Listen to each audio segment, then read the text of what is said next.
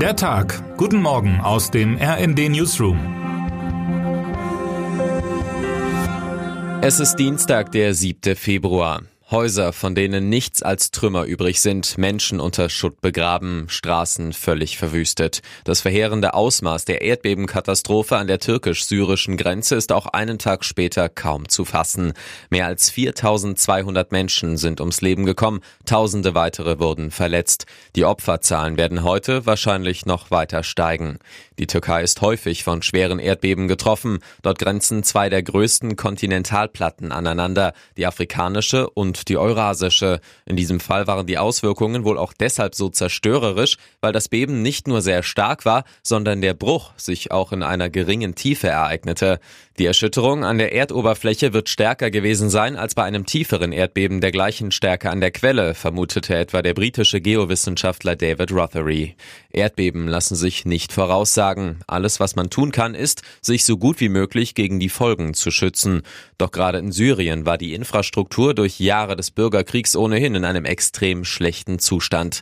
Aber auch in der Türkei zeigte sich die oftmals schlechte Qualität der Bauten, berichtet RD-Korrespondent Gerd Höhler.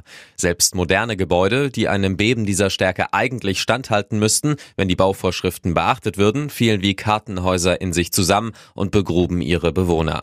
Der Grund dafür seien etwa fehlerhafte statische Berechnungen oder Pfusch am Bau.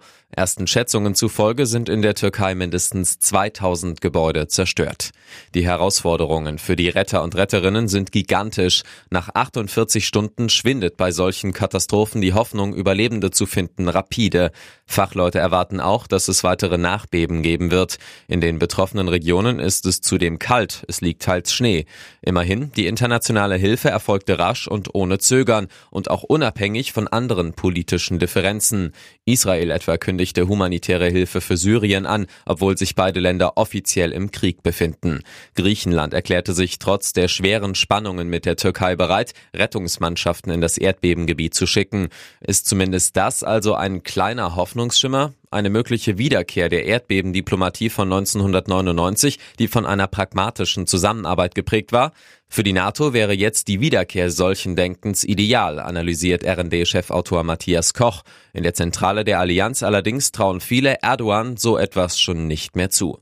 Wenn auch Sie helfen wollen, finden Sie bei uns Hilfsorganisationen, die Spenden sammeln. Termine des Tages.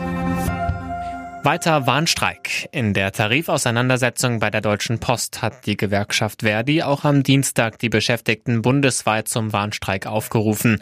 Arbeitsniederlegungen soll es in den Brief- und Paketzentren sowie in der Zustellung geben.